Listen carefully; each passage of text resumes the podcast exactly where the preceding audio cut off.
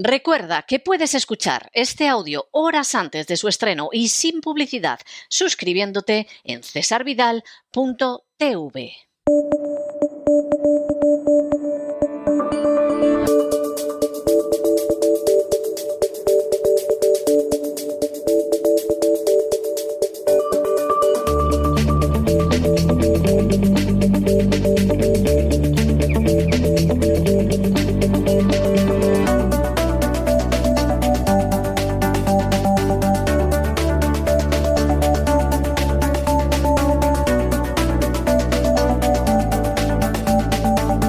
Despegamos con Lorenzo Ramírez.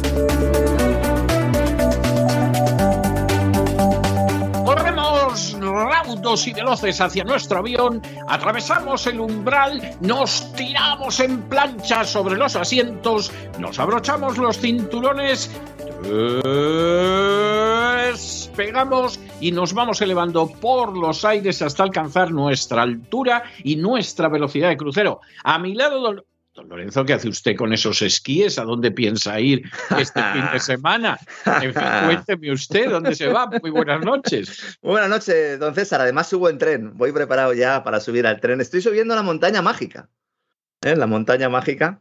Como de decía Thomas Mann. Thomas Mann. Claro. Gran, Claro. gran novela, gran novela. Gran novela que además eh, he leído completa hace poco. Fíjese lo que son las cosas, he leído completa hace poco. Esa, la verdad es que es una, es una novela que, que lo tiene todo, absolutamente todo.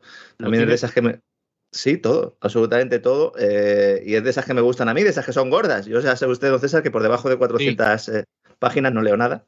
Yo, yo he No. conocido gente, recuerdo el marido de la persona que dirigió mi tesis doctoral en historia, que él decía también que tenían que ser novelas muy gordas. O sea, esas novelas de 250 páginas, no, tenían que ser de las grandes, grandes, que, que además cuando veías que se acababa te daba pena. Pero La montaña mágica es una novela impresionante. Yo la he leído varias veces y cada vez que la leo me parece mejor.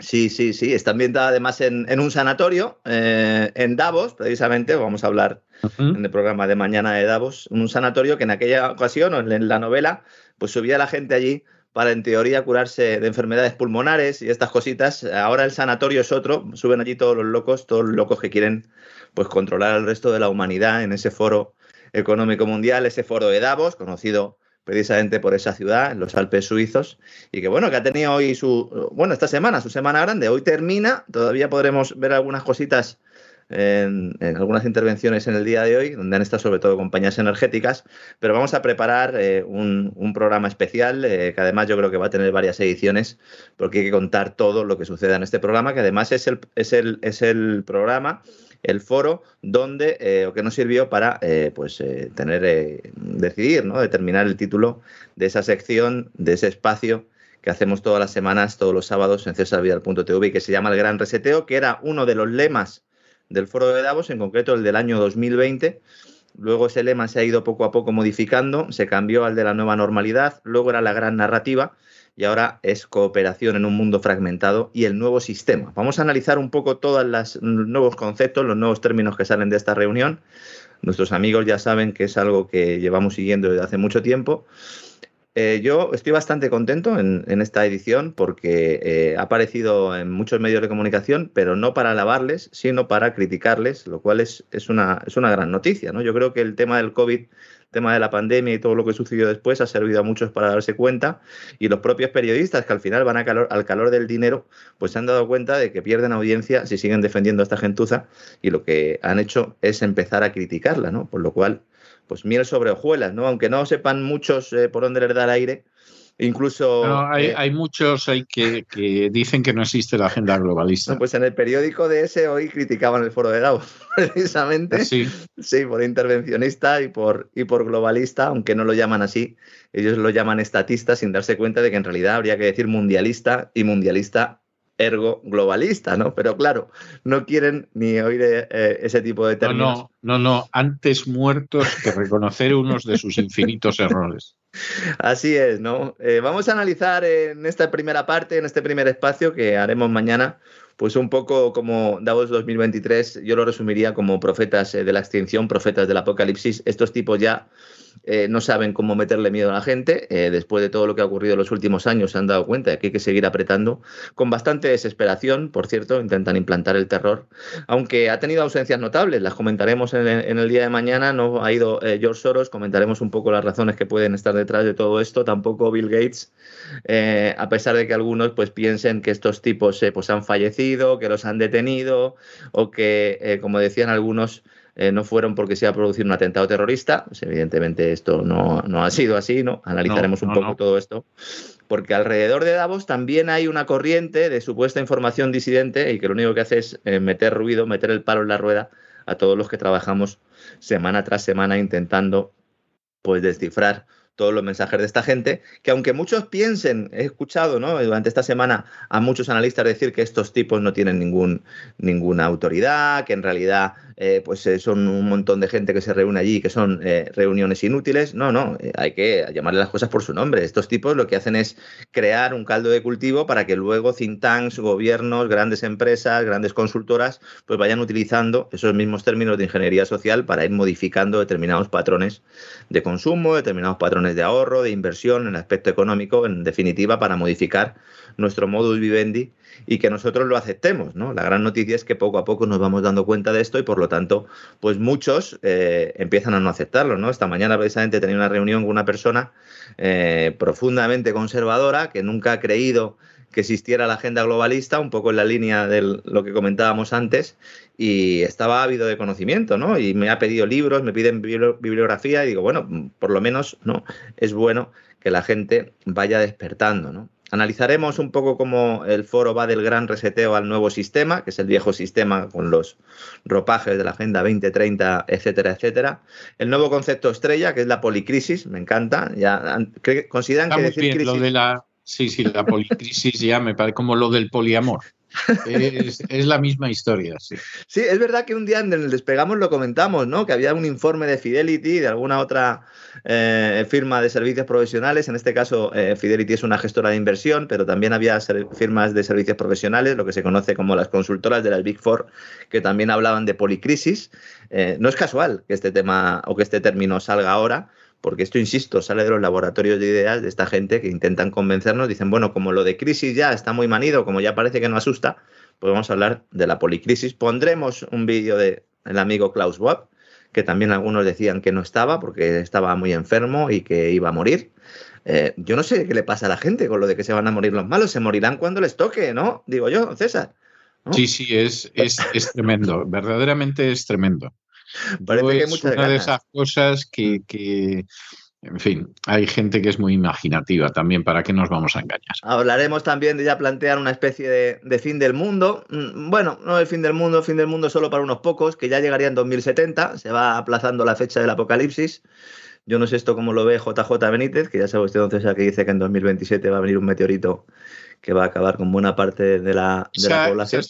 Esa es, la, última pavada de JJ. Sí, Sí, en esto está ahora, en esto está ahora en decir que en 2027. En 2027. Sí.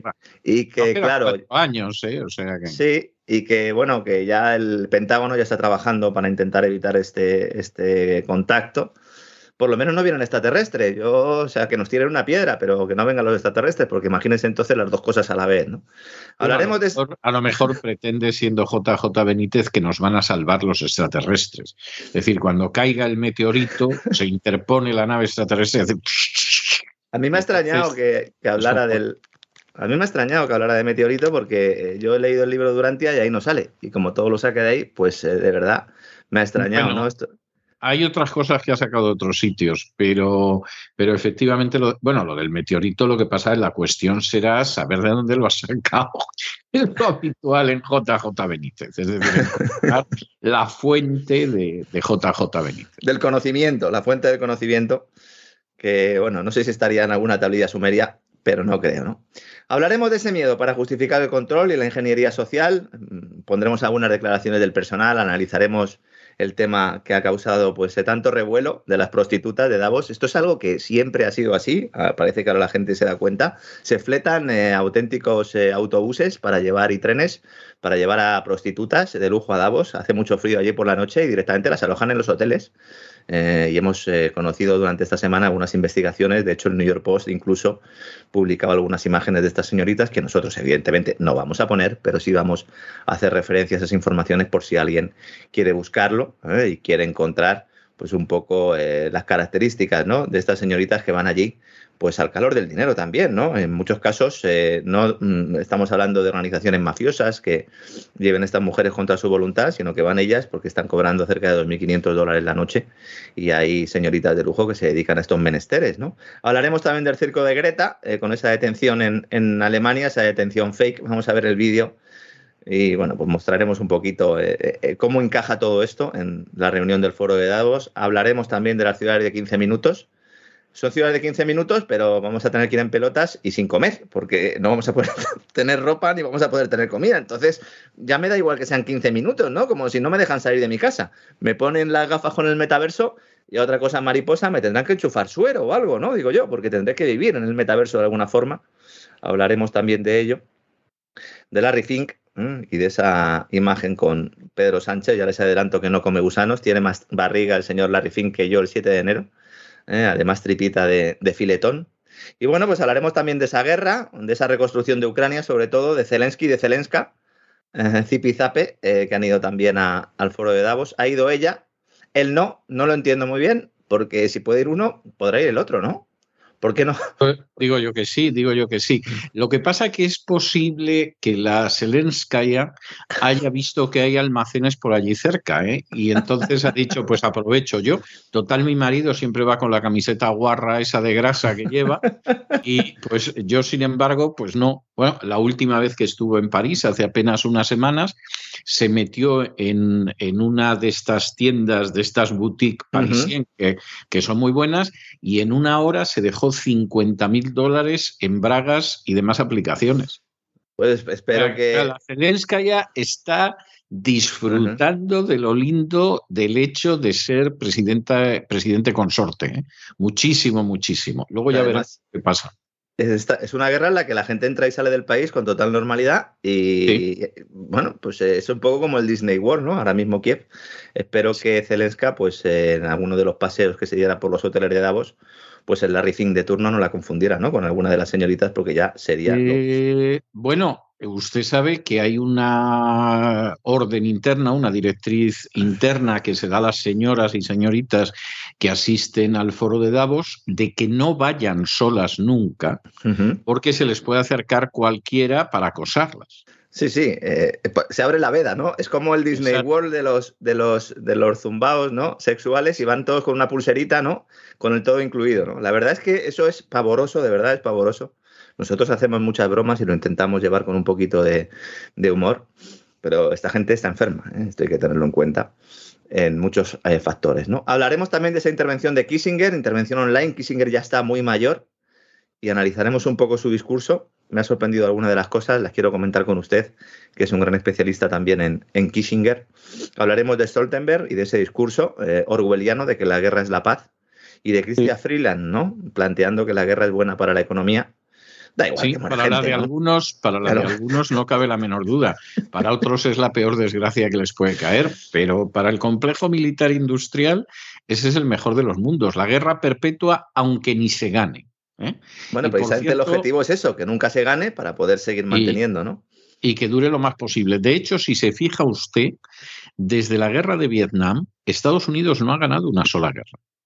Es decir, vamos a ver, entraron en Panamá, que eso fue una operación especial más que una guerra, eh, probaron nuevas armas, arrasaron una parte de Panamá y capturaron a Noriega, eso no era una guerra, entraron en Granada, eh, Morris Bishop, que era el presidente, acabó muerto, pero eso tampoco fue una guerra. Aunque hiciera una película Clint Eastwood sobre el tema, lo de Granada tampoco fue una guerra, es decir, en operaciones así.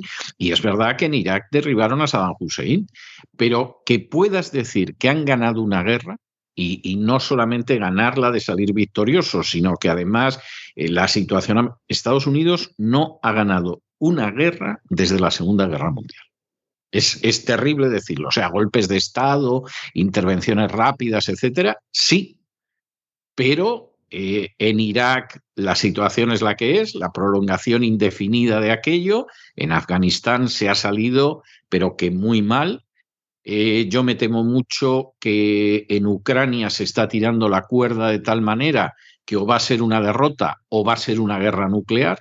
Y comprenderá usted que yo me incline más por la derrota que por la guerra nuclear. Y, es para decir, bueno, pues es que tenemos un ejército inmenso, enorme, que es superior a la suma de todo el resto de los ejércitos del mundo, etcétera, etcétera, pero al final su efectividad es escasa, porque el gran negocio es la guerra, no ganar la guerra. Es decir, la guerra se ha desnaturalizado de tal manera que ya no se intenta ganar la guerra, se intenta solo hacer un negocio de la guerra. Por ejemplo, en el caso de Ucrania, todo el armamento que estaba eh, obsoleto, que ya no se utiliza, que hubiera habido que tirarlo, etcétera, etcétera, se le está vendiendo a Ucrania. Sí, sí. Que, es, algo, es algo verdaderamente terrible. Hombre, vamos a ver, esto Estados Unidos lo lleva haciendo prácticamente desde la Segunda Guerra Mundial. Es decir, armamento que ahí quedaba atrasado y tal, pues se lo vendemos a los aliados. Incluso la España de Franco le compró un armamento, restos de la Segunda Guerra Mundial y restos de la Guerra de Corea a Estados Unidos, que en fin, porque España no iba a la guerra con nadie, pero era bastante bochornoso lo que, lo que vendieron a España. Pero esto es general y ahora mismo a Ucrania se le está vendiendo toda la basura obsoleta que quedaba en los almacenes de las grandes empresas armamentísticas americanas y, se les está vendiendo. Encima, encima, que esto es el remate, lo estamos pagando los ciudadanos americanos que es, es, verdaderamente indignante. Lo del complejo militar industrial y lo que dijo en su día Eisenhower hace ya más de 70 años es una tristísima realidad. Una tristísima y trágica realidad. Al cual se ha sumado ya en nuestros días eh, el mundo digital, el mundo de Silicon Valley, más, más las grandes farmacéuticas. Entonces ya sería bancos, eh, empresas de defensa, Big Pharma y eh, pues Silicon Valley. Y ese es el complejo militar industrial actual, que es el que mueve los hilos y del que hablaremos mañana en ese gran reseteo, don César. Y por cierto, de hecho, cuando Eisenhower acuña la expresión que es exactísima, ya iba en esa dirección. Es decir, hombre, aquello era, si se quiere, incipiente en esa época, ¿no? Ni de lejos el monstruo colosal que es ahora, pero ya iba en esa dirección. Precisamente por eso Eisenhower dijo, esto se acaba cargando la democracia en Estados Unidos, porque tiene un peso tal sobre las instituciones, sobre los legisladores, sobre el Ejecutivo, etcétera, que es que realmente va a acabar asfixiándolo. Bueno, pues esa es una tristísima realidad y el que no lo quiera ver, pues es peor para él, porque por cierto, el presidente que vino después de Eisenhower fue un señor que intentó resistirse al complejo militar industrial y lo mataron en Dallas, que también es casualidad. ¿eh? Sí, También es casualidad. Con una bala, ¿no? Que hizo ahí unos mágica, Una bala mágica. La famosa, bala mágica. hablaremos de JFK también un día, que me escriben eh, prácticamente todas las semanas para preguntarme. Hablaremos un día de ese, de ese magnicidio, que como bien dice usted, don César, pues está también en la esencia ¿no? de esos planes globalistas y de esos eh, lodos que nos han traído los barros actuales, don César. Pues me parece muy bien. Un abrazo muy fuerte y hasta este fin de semana, don Lorenzo. Hasta mañana, don César.